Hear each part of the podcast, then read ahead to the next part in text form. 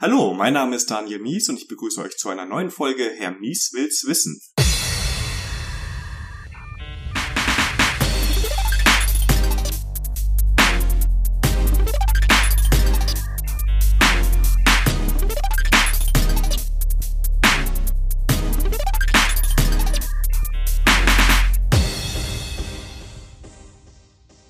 Heute der zweite Teil zum Thema Bitcoin und Blockchain. Und mein Gast ist wieder der Jonas. Hallo Jonas. Hallo Daniel.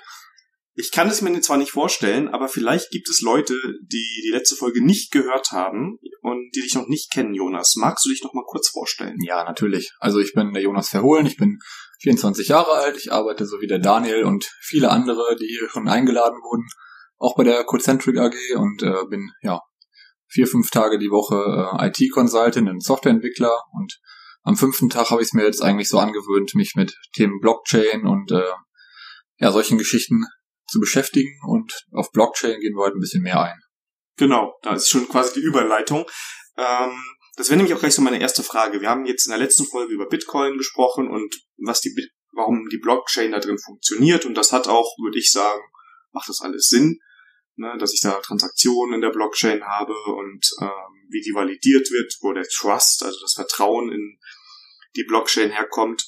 Und jetzt, und da gibt's ja auch viele Blogartikel von dir zu, die wir natürlich wieder alle verlinken, ähm, wird es auch immer wieder mit diesem Einsatz im Enterprise, also im professionellen Bereich verbunden. Und da wäre gleich so meine erste Frage, wie passt denn das zusammen? Was kann man denn da mit der Blockchain machen?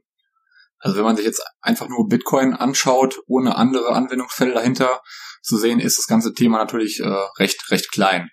Ähm, was dann aber doch schnell, recht schnell gemacht wurde nach der Entdeckung oder nach der äh, Veröffentlichung von Bitcoin war, sich eigentlich mal genauer dieses äh, ja, zugrunde liegende Prinzip anzuschauen, was nämlich halt die Blockchain ist. Also im Prinzip eine verteilte Datenbank, die unter einem äh, Konsens von mehreren Teilnehmern oder von mehreren Knoten im Netzwerk eine Historie aufrechterhält und entscheiden kann, was dazugehören wird und was nicht. Und ähm, wie er Daniel eben schon angemerkt hat, ähm, bringt sowas natürlich Vertrauen, ein transparentes System aufzubauen, das nicht von einer zentralen Instanz kontrolliert wird. Und ähm, ja, das, dafür gibt es viele andere Anwendungsfälle. Zum Beispiel äh, die Supply Chain ist halt ein sehr interessantes Thema. Ähm, IoT schneidet auch immer wieder an. Also in der Industrie findet man viele Anwendungsfälle, in denen man ähm, durch Vertrauen den Nutzern einen Mehrwert verkaufen kann. Okay, ähm, das macht Sinn. Also das ist ja ist ja eine tolle Sache. Ne? Mhm. Durch die Historie bekomme ich dieses Vertrauen ja auch rein. Äh, jetzt hast du das Beispiel Supply Chain zum Beispiel genannt. Hast du da ein konkretes Beispiel, woran ich mir das so vorstellen kann, wo da die Blockchain im Einsatz vielleicht sogar schon ist? Also ein interessantes Projekt, von dem ich gehört habe und ähm, über das ich auch immer wieder lese, ist das mit dem Wein. Das habe ich in meinem äh, ersten Blogartikel auch schon mal erwähnt. Da geht es darum, die ähm, ja, die Wertschöpfungskette von Wein vom Erzeuger, also von der Traube bis zum Konsumenten, also zu demjenigen, der nachher das, äh, das Etikett vor sich hat und die Flasche und den Wein trinkt, zurückzuverfolgen, zu beweisen und äh, ja, damit zu verifizieren im Prinzip, damit der Weinhersteller nachher ein schönes Etikett da drauf drucken kann, auf dem steht, dass, äh, ja, dass die Historie oder dass die komplette Kette dieses Weins durch die Blockchain nachvollziehbar geworden ist. Ähm, und was ist da die, jetzt die einzelne Transaktion, sage ich jetzt mal? Also in der Blockchain ist ja vor allem darum, dass ich da Transaktionen drin habe, Überweisungen. Mhm. Was ist dann die, ich sag mal in Anführungszeichen, die Überweisung beim Thema Wein? Genau, bei Bitcoin überweisen wir zum Beispiel Geld und bei Wein könnte man sich jetzt zum Beispiel vorstellen, dass man den Standort des Weins quasi übermittelt oder wechselt. Also der Wein geht jetzt zum Beispiel von ähm, ja vom Feld zum Bauern, erster Schritt, und äh, diese Überweisung wird halt dann in der Blockchain abgebildet als Standortwechsel. Und dadurch kann man alle Standorte über die ganze Kette nachvollziehen. Ist ja bei, gerade bei Wein wichtig. Also ich hatte vor ein paar Wochen fällt mir gerade ein, äh, einer Freundin äh, Wein gekauft und die dann auch erklärt hat, dass es verschiedene Weine gibt. Manchmal werden verschiedene Trauben von verschiedenen Anbaugebieten gemischt. Das ist dann, glaube ich, nicht so gut. Ich hoffe, keine passionierten Weinhörer hören gerade zu. Aber das kann ich ja darüber nachvollziehen. Das heißt, ich hätte wahrscheinlich irgendwie einen QR-Code, scanne den ein und dann kann ich die Informationen aus der Blockchain herauslesen, was mit dem Wein so passiert ist. Genau, das wäre die Idee dahinter. Dann kann der Kunde sich quasi selber davon überzeugen, dass das, was der Weinhersteller verspricht, auch wirklich der Wahrheit entspricht. Ähm, das läuft jetzt ja aber nicht auf dieser Bitcoin-Blockchain, denke ich mal, weil ich glaube zwar, dass man auf der auch äh, andere Informationen mitgeben kann, aber mhm. dass sie nicht dafür ausgelegt ist. Genau. Wie, wie, läuft das jetzt bei diesem Beispiel? Also es gibt natürlich die Möglichkeit, ähm, sich Bitcoin komplett nochmal selber zu entwickeln oder zu forken. Das ist ja alles Open Source und sich quasi ein anderes oder besseres oder schnelleres Bitcoin zu bauen und das irgendwie zu betreiben, wie auch immer. Und es gibt aber auch die, in meinen Augen, für solche Anwendungsfälle bessere Möglichkeit, eine schon bestehende äh, Blockchain zu benutzen, die genau für das designt wurde. Und da kommen äh, einige Projekte in Frage, aber ich denke, das aktuell erfolgreichste, vielversprechendste und bekannteste ist äh, Ethereum. Ähm, Ethereum hat sich zur Aufgabe gemacht, eine öffentliche Blockchain zur Verfügung zu stellen, in der es auch sowas wie Miner gibt. Also bei, ähm, bei, Bitcoin gibt es halt auch Miner und Konsumenten, die äh, Beträge von A nach B schicken. Aber primär wurde es mit dem Unterschied zu Bitcoin designt, dass darauf auch Anwendungen entwickelt werden können. Also es soll eigentlich eine, eine Art Plattform sein, auf der man die sogenannten Smart Contracts deployen kann. Okay, das heißt also, ich habe nicht nur, dass ich da Geld überweisen kann, sondern ich kann quasi auch diese Smart Contracts darauf irgendwie draufpacken, sage ich jetzt mal. Wir gehen jetzt ins Detail rein. Das wäre mich die erste Frage. Was ist so ein Smart Contract denn jetzt? Ein Smart Contract ist eigentlich nur ein Stück Code, das du entwickelst, also wie, wie eine Frontend- oder Backend-Anwendung auch, oder eigentlich am besten vergleichbar mit einem AWS äh, Lambda, eine Lambda-Funktion. Ähm, die wird halt entwickelt und lässt sich eigentlich sehr einfach entwickelt, wird aber dann verteilt und natürlich recht komplex von allen Knoten im Netzwerk ausgeführt. Okay, das heißt also, ich nehme eine Funktion, die bekommt einen gewissen Input und liefert dafür einen Output. Ähm, was hat das jetzt mit Verträgen zu tun? Also warum ist das jetzt ein Vertrag, Smart Contract? Ist ein bisschen ein interessanter Name, aber im Prinzip einigen sich äh, oder kann der Vertrag ja definieren oder dieses Stück Code, dass ähm, ja, dass bestimmte Parteien im Netzwerk einfach Zahlungen miteinander austauschen, die durch Code implementiert und definiert wurden. Also, ist, ja, ist der Code einsehbar? Also wenn du jetzt einen Smart Contract irgendwo auf der Chain deployst, sage ich mal, kann ich den sehen? Ja, den könntest du theoretisch sehen und die meisten Projekte machen den auch öffentlich, weil äh, eigentlich zieht sich das, was wir jetzt ähm, schon als Vertrauen in der Blockchain gefunden haben, also in der Architektur, in der Idee selber, zieht sich eigentlich meistens ganz nach unten durch in die Projekte. Also viele Leute wollen einfach Vertrauen schaffen, deswegen ist das meiste Open Source. Okay, ähm, jetzt reden wir heute so ein bisschen mehr mit diesem Fokus Enterprise und da geht es auch immer darum, Geld zu verdienen. Wie verdiene ich denn jetzt, also wie wird denn damit Geld verdient, dass ich so eine Function da, so einen Smart Contract deploye? Wo kommt das denn her? Ja, der große Vorteil, also bei AWS Lambdas wäre jetzt der Vorteil natürlich auch, dass man, ähm, dass man irgendetwas ähm, betreibt, also irgendwie eine Funktion irgendwo hostet, aber man muss nicht minütlich, stündlich, täglich irgendwelche Servergebühren bezahlen, ähm, sondern eigentlich bezahlt man konkret nur für die einzelnen Ausführungen dieser Funktion. Und so ist es bei diesen Smart Contracts halt auch. Also man bezahlt natürlich einen ganz kleinen äh, Betrag dafür, dass die, dass der Smart Contract da, ich sage jetzt mal, gehostet wird oder registriert wird, weil man den auch als Transaktion ins Netzwerk übergibt. Ähm, und man zahlt dann pro Ausführung beziehungsweise pro pro Instruktion eigentlich. Also ja, pro Line, pro While-Schleifendurchlauf und so Sachen. Zahle ich als Entwickler oder derjenige, der das auslöst oder hängt das vom Contract ab? Theoretisch könnte der Contract alle lustigen Sachen machen, aber ähm, eigentlich gibt es in Ethereum sogenannte ähm, Smart Contract Wallets und halt normale Wallets und die ähm, die Smart Contract Wallets haben, verfügen natürlich auch meistens über einen Betrag und bezahlen dann eigentlich davon. Aber natürlich, wenn du jetzt als ähm, als Benutzer des Netzwerks hinsichtlich Zahlungen da einen Betrag hinschickst, dann bezahlst du Gas.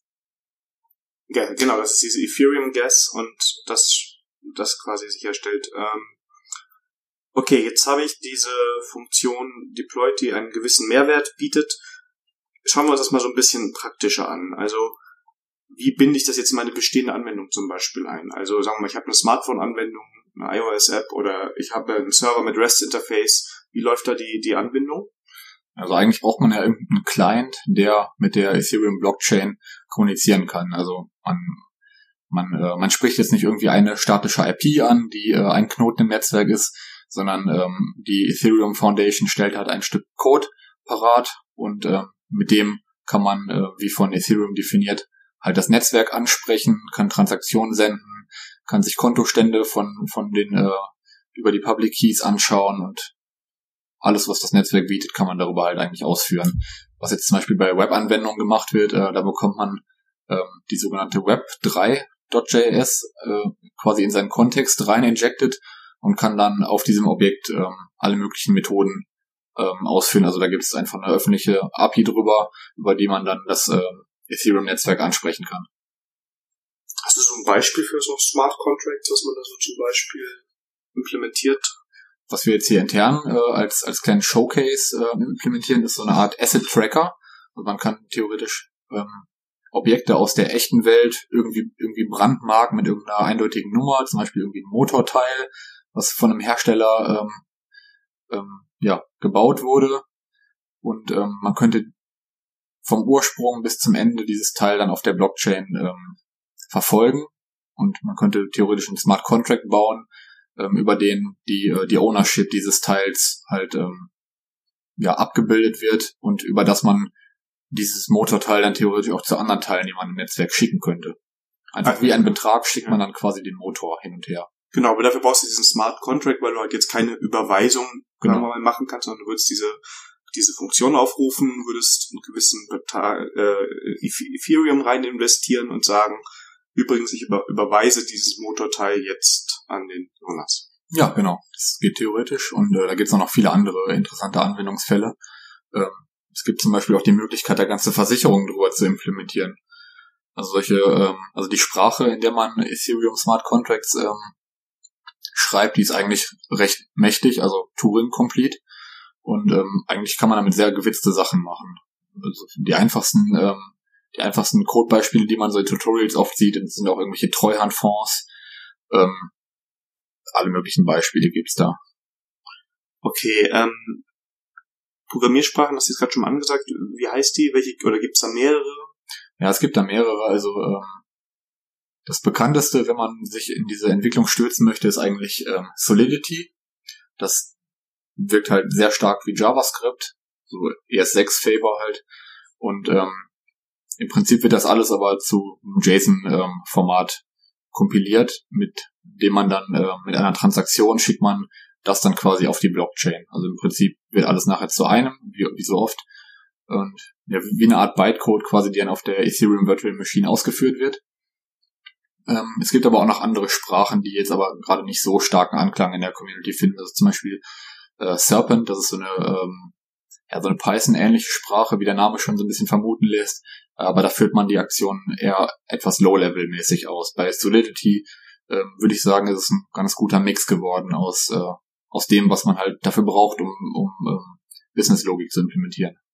Kann ich das jetzt auch mit klassischen Programmiersprachen machen? Mal, ich bin jetzt im Enterprise-Bereich unterwegs, C-Sharp, Java, gibt es da auch Möglichkeiten dafür Ethereum oder für die Blockchain Smart Contracts zu implementieren? Ist mir derzeit nicht bekannt, nee. Ich glaube, es gibt Bestreben von, äh, von Ethereum, da das äh, Spektrum der Sprachen ein bisschen zu erweitern. Andere Projekte sind da auch äh, sehr scharf drauf oder sind da teilweise auch schon ein bisschen voran mit den Möglichkeiten, mit unterschiedlichen Technologien und Sprachen da was zu bauen. Aber bei Ethereum ist es mittlerweile, also es ist eigentlich bisher 90% Solidity in der Community. Ja, diese Smart Contracts, die kann ich mir auch angucken. Mhm. Also wenn ich Glück habe, finde ich einen Bug. Genau, wenn du Glück hast, findest, findest du einen Bug und äh, ja, es gibt halt auch leider immer wieder Probleme in der Plattform selber, also in Ethereum beziehungsweise in in dem Stück Software, das die Smart Contracts auf den äh, Knoten des Netzwerkes äh, ausführt oder ähm, ja oder evaluiert halt. Ähm, ein bekannter Bug war da äh, The DAO. Da ging es quasi darum, dass ähm, eine Organisation Geld einsammelt in einem sogenannten Token Sale, in, der, in dem äh, quasi kleine Anteile an einer virtuellen Firma verkauft wurden. Mit diesen Anteilen sollte halt ähm, über eine Organisation das Investment in interessante Projekte gesteuert werden oder abgestimmt werden können von Investoren. Ja, und ähm, leider ist nach dem oder während des Token Sales, glaube ich sogar, ist eine Sicherheitslücke gefunden worden in dem Smart Contract, der da zugrunde lag und dadurch äh, wurde es möglich, dass quasi äh, ja, rekursive Ausschüttungen vom Smart Contract an, an die Konten derjenigen ausgeführt wurden, die das ganze System da probiert haben zu infiltrieren und dadurch wurde ungefähr ein Drittel des ganzen Investments gestohlen, was zu dem Zeitpunkt ein Haufen Asche war und heute wahrscheinlich noch mehr. Das ist, äh, ja, das ist so das, das Event, das man kennt, wenn man Ethereum ein bisschen länger verfolgt. Das hat halt letztendlich auch dazu geführt, dass ein Hardfork ausgeführt wurde. Jetzt gibt's halt die zwei Projekte Ethereum ähm, und Ethereum Classic. Ja. Ethereum hat sich halt dazu entschieden, diesen Vorfall einfach aus der Geschichte zu löschen, was halt eigentlich nicht wirklich puristisch ist, aber vielleicht die bessere Entscheidung war. Also das, was wir in der letzten Folge gemacht haben, dass nämlich der Vorteil ist und der Trust, sagen wir in Bitcoin, aber auch in anderen Währungen darin besteht, dass man diese, diese Historie nicht ändern kann. Das haben sie quasi gemacht, sie sind quasi in der Chain zurückgegangen und haben da quasi gesagt, okay, ab diesem Block ändern wir. Ja, genau. Okay, und der, der Fork, der ist quasi hingegangen, hat gesagt, nee, das ist jetzt passiert und ähm, genau. Der, der, der, ähm, der entwickelt auch ein bisschen in die andere Richtung jetzt. Also ähm, in den letzten Monaten konnte man eigentlich fast immer ähm, sehen, dass beide Projekte so in die gleiche Richtung gingen, aber mittlerweile sieht man schon ein paar Unterschiede. Also vielleicht wird Ethereum Classic auch nochmal interessant, aber aktuell sieht es eher so aus, als wird Ethereum die Bude rocken. Ja, ist ja auch bei uns ein ganz großes Thema, was immer mehr Aufmerksamkeit bekommt. Also können ja. wir schon mal Werbung machen. Ich hoffe, die Folge kommt rechtzeitig raus vor dem Shane Day. Wir machen ja so einen kleinen Tag, genau. wo wir uns mal den ganzen Tag da mit Kollegen und Kunden damit beschäftigen so ein bisschen. Ja. Ähm, Programmiersprache hast du jetzt schon erwähnt für Smart Contracts, ähm, IDE-Support, gängigen IDEs oder gibt es spezielle? Ähm, spezielle kenne ich bisher noch nicht. Ich habe es bisher einfach äh, mit ein paar Beispielprojekten in IntelliJ IDEA ausprobiert und ich glaube, es gab, also entweder war es der Versionssprung, der mir das Plugin gebracht hat, oder ich habe das Plugin selber installiert, das weiß ich nicht mehr. Aber es gibt auf jeden Fall großartigen IDE-Support dafür. Ein kleines Problem bei der Entwicklung ist leider noch das Debuggen. Da bin ich mit einem Kollegen letztens drauf gestoßen. Da mussten wir dann doch ein bisschen im Dunkeln tappen und äh, ja, so aller alter JavaScript-Manier so ein paar Console-Logs hinzufügen und immer schauen, wo der Contract ausgeführt wird und wo Probleme auftreten. Äh, da macht ja sonst niemand. Sonst bestimmt niemand, ja. Wir kamen dann letztendlich dann doch voran, äh, aber es gibt in dem ganzen System noch Potenzial zur Verbesserung, sagen wir mal so. Habe ich eigentlich die Möglichkeit, wenn ich jetzt so einen Smart Contract, ich meine, da geht es um Geld, mhm. kann ich den irgendwie testen eigentlich vorab? Gibt es da eine Möglichkeit? Ja, du kannst äh, Unit-Tests schreiben, auch ganz normal in dem JavaScript-Ökosystem. Ähm, und das Ganze kannst du mit Test RPC, kannst du deine eigenen, äh, dein eigenes Ethereum-Testnetzwerk auch lokal hochziehen. Eignet sich auch sehr gut dann für Demos, für Integration-Tests. Was dieses Netzwerk halt macht, ist entweder ähm, füllt es eine vordefinierte äh, Ethereum-Adresse in deinem kleinen Netzwerk dann mit, mit einer Balance an Ethereum, zum Beispiel irgendwie 10 Ethereum zum Testen der Contracts oder es erzeugt dir halt irgendwie 10 ähm, 10 random Contract, äh, 10 random Adressen mit etwas Ethereum drauf und kannst du damit halt rumspielen. Genau, da muss ich mir keine Sorgen machen, dass es äh, danach weg ist, sondern dass alles virtuell ist. Geld genau, ist alles nur virtuell. Also okay, noch virtueller als das Geld eh schon virtuell Stimmt, ist. ja, ist ja. ähm, ja, jetzt hast du schon ein bisschen gesagt, äh, wie bist du denn eingestiegen? Also kennst du da, also wie hast du da das Programmieren dir beigebracht? Kannst du da was empfehlen, was man da machen sollte? Also Ethereum hat mittlerweile selber eigentlich ziemlich viel, ähm, ziemlich viel Tutorial-Content, mit dem man da ganz gut durchsteigen kann. Ähm, ansonsten gibt es halt auf GitHub sehr viele Beispiele. Das erste, was ich gemacht habe, da habe ich mal ähm, so ein, ein, ein Repo gefunden, was ganz viele Beispiel Smart Contracts gesammelt hat. Also ich, ich lerne immer recht gut, wenn ich mir bestehenden Code anschaue und damit rumspiele und das irgendwie probiere auf, auf, auf meine Wünsche umzumogeln und dann fange ich irgendwann an, eigene Sachen zu schreiben. Und so habe ich es bei Ethereum eigentlich auch gemacht. Äh, das hängen wir auf jeden Fall dann nachher auch in die Videobeschreibung ran, diese Tutorials. Und ähm, bei Interesse kann sich jeder da mal so ein bisschen durchwühlen oder tiefer beschäftigen. Und die hast du dann testweise auf diesem Testnetzwerk quasi laufen lassen, um zu sehen, dass es funktioniert. Okay, das klingt eigentlich ganz gut. Also in Sachen Softwareentwicklung ist man da schon, ist man da recht sauber dabei. Man, man checkt halt ein Git-Repo aus, installiert äh, optimalerweise mit NPM ein paar Dinge und kann dann direkt mit den diversen äh, Commands, die definiert wurden, loslegen. Also ist sehr JavaScript-nah. So ist recht JavaScript-nah, genau. Ah, okay. Das ging ja schon mal gut. Äh, wie ist das so, wenn man Fehler hat? Stack Overflow-Abdeckung wachsend, existent? Also was machst du, wenn du eine komische Fehlermeldung bekommst? Außer Console Log. Existent. Der Befehl, vor dem ich jetzt zum ersten Mal gehört habe. was ist das denn? ähm, ja, Stack Overflow existent und auf jeden Fall wachsend. Also zu den gängigsten Fehlern findet man was. Sehr schön, sehr schön. Ähm, jetzt kann ich mir vorstellen, dass wenn ich jetzt ein großes Unternehmen bin und ich sage, diese Bitcoin, diese Blockchain-Technologie, die ist ähm, interessant, aber ich möchte vielleicht nicht meine Contracts auf der Ethereum, warum auch immer auf diesem, auf dieser Blockchain laufen lassen. Mhm. Wie mache ich das? Kann ich eine eigene Blockchain irgendwie starten? Also es gibt Projekte, die dich dabei unterstützen, ähm, eigene Nodes einer selbst konzipierten Blockchain quasi hochzufahren. Da gibt's das äh, Stratus-Projekt und äh, auch über Waves ist es auch ähm, möglich, eigene Token zu kreieren. Also eigene Token kann man zum Beispiel auch mit Ethereum äh, definieren. Das ist quasi dann ein eigener Coin, den man auf der Ethereum-Blockchain erfindet. Aber natürlich ist es dann immer noch auf, auf der äh, öffentlichen Blockchain. Es gibt aber auch viele, äh, viele Projekte, die sich mittlerweile äh, privaten Blockchains widmen. Also wo quasi Firmen untereinander Netzwerke aufbauen und äh, sich alle gegenseitig dabei helfen, für die Kunden des jeweil, jeweilig anderen ähm, ja, Trust, Trust herzustellen, dadurch, dass viele Netzwerke oder viele Knoten im Netzwerk von unterschiedlichen Parteien gehostet werden. Okay, das ist also eine Möglichkeit, wenn ich mit anderen Firmen da zusammen was mache, ein Projekt umsetze. Ich könnte eine eigene Blockchain oder eine bestehende nehmen. Ja, man könnte auch komplett anfangen, was, was eigenes zu entwickeln. Da wird es wahrscheinlich in den nächsten Jahren auch viele Firmen geben, die wieder ihr eigenes Süppchen kochen. Ist natürlich ein sehr komplexes Thema, verteilte Systeme, viel Verschlüsselung, Kryptographie und ähm, ja, das, das sollte nicht jeder, nicht jeder tun auf jeden Fall, aber für spezielle Sachen lohnt es sich bestimmt. Ähm, aber ein Problem ist ja, also Trust ist ja so das, das Vertrauen in diese Blockchain ist ja das große Problem. Was kann ich denn als Unternehmen machen? Sagen wir mal, die Bank Buxtehude möchte jetzt was mit der Blockchain machen. Hm. So viele Nodes werden die nicht hochfahren, beziehungsweise sie gehören dann alle denen oder sie haben irgendwelche Bedenken, andere Leute Nodes betreiben zu lassen. Ähm, dann läuft das auch ohne Mining wahrscheinlich. Oder wie können die Trust erzeugen?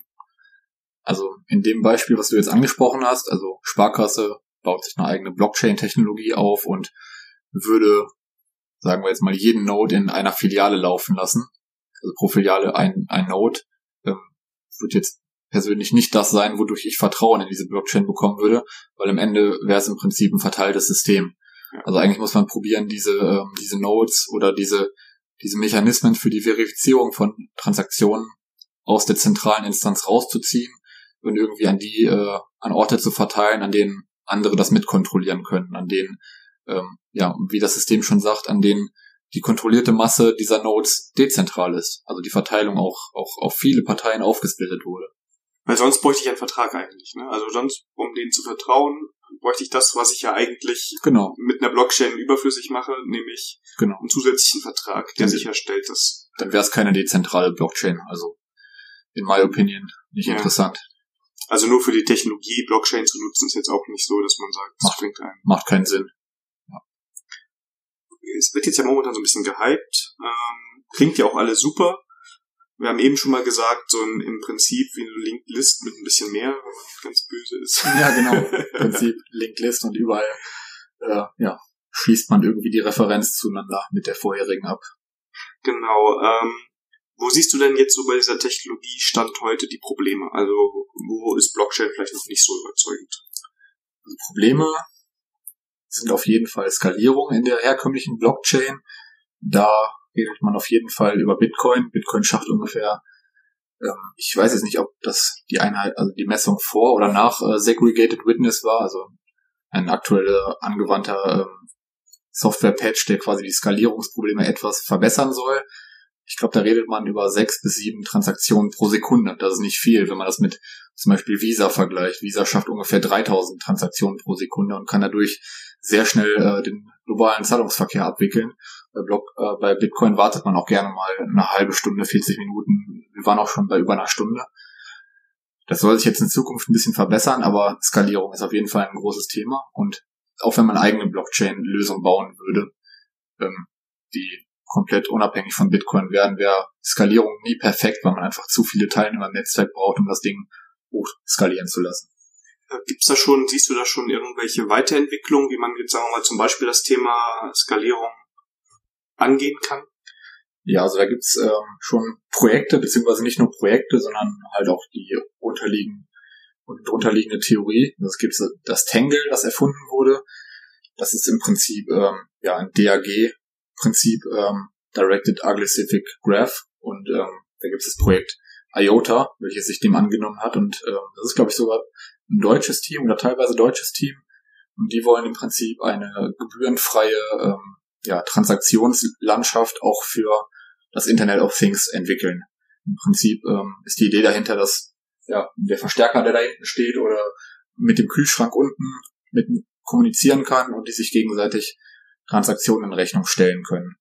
Das äh, zugrunde liegende Prinzip ist eigentlich insofern äh, besser, dass ähm, ja, dass die Skalierung halt eine ganz andere, eine viel bessere ist. Also pro Transaktion, die ich jetzt als ähm, als Gegenstand in dem Netzwerk abgearbeitet haben möchte, muss ich vorher zwei andere Transaktionen ähm, ja, abgearbeitet haben. Dadurch verdiene ich mir quasi, dass meine abgearbeitet wurde und das System wird dadurch theoretisch unendlich skalierbar. Je mehr Leute drin sind. Genau. Je größer die Menge der, Person, der Teilnehmer ist, ähm, diese Probleme drin ist. Also ist das nicht ein Problem, wenn Leute gegenseitig sich die Transaktion validieren können, wenn wir beide uns einig sind, so nach dem Motto, dass wir uns hier, dass der jeweils andere 100 Bitcoin bekommen hat oder 100, welche Währung auch immer? Ja, das, da gibt es theoretisch Probleme. Das ist auch noch ein äh, recht, ja, die, die Sachen sind alle jung, aber es ist natürlich noch ein bisschen jünger wie jetzt die klassische Bitcoin-Blockchain, äh, aber auch in dem System gibt es Mechanismen, die das äh, probieren auszumerzen. Die sind auch teilweise noch eher zentraler ähm, Natur, aber das ist halt wie gesagt noch in Entwicklung und ich bin recht zuversichtlich, dass die Probleme in den Griff bekommen werden können. Die Angriffsvektoren sind natürlich etwas andere, da die, äh, die Trans Transaktions- oder Blockhistorie nicht äh, einfach in einer, in einer Linked List, wie du eben schon gesagt hast, dargestellt wird, sondern eigentlich in einem Graph, der sich immer weiter von links nach rechts durch äh, eine Landschaft zieht. Dadurch werden halt einfach Angriffsvektoren möglich, wie zum Beispiel dass die, dass dieser Graph halt in der Mitte irgendwie aufgeteilt wird und, und zwei äh, Richtungen von, von Graphen ähm, existieren oder dass der Graph einen leichten Überhang nach rechts oder nach links findet und dadurch zerbrechen könnte. Ähm, da muss man halt sich kluge Mechanismen für das System ausdenken, um das Ganze zu verbessern. Ja, Jonas, sehr schön. Jetzt haben wir echt mal so wieder Bogen gespannt, ne? Einsatz Enterprise, Smart Contract, Ethereum, haben wir noch was vergessen? Willst du noch irgendwas erzählen?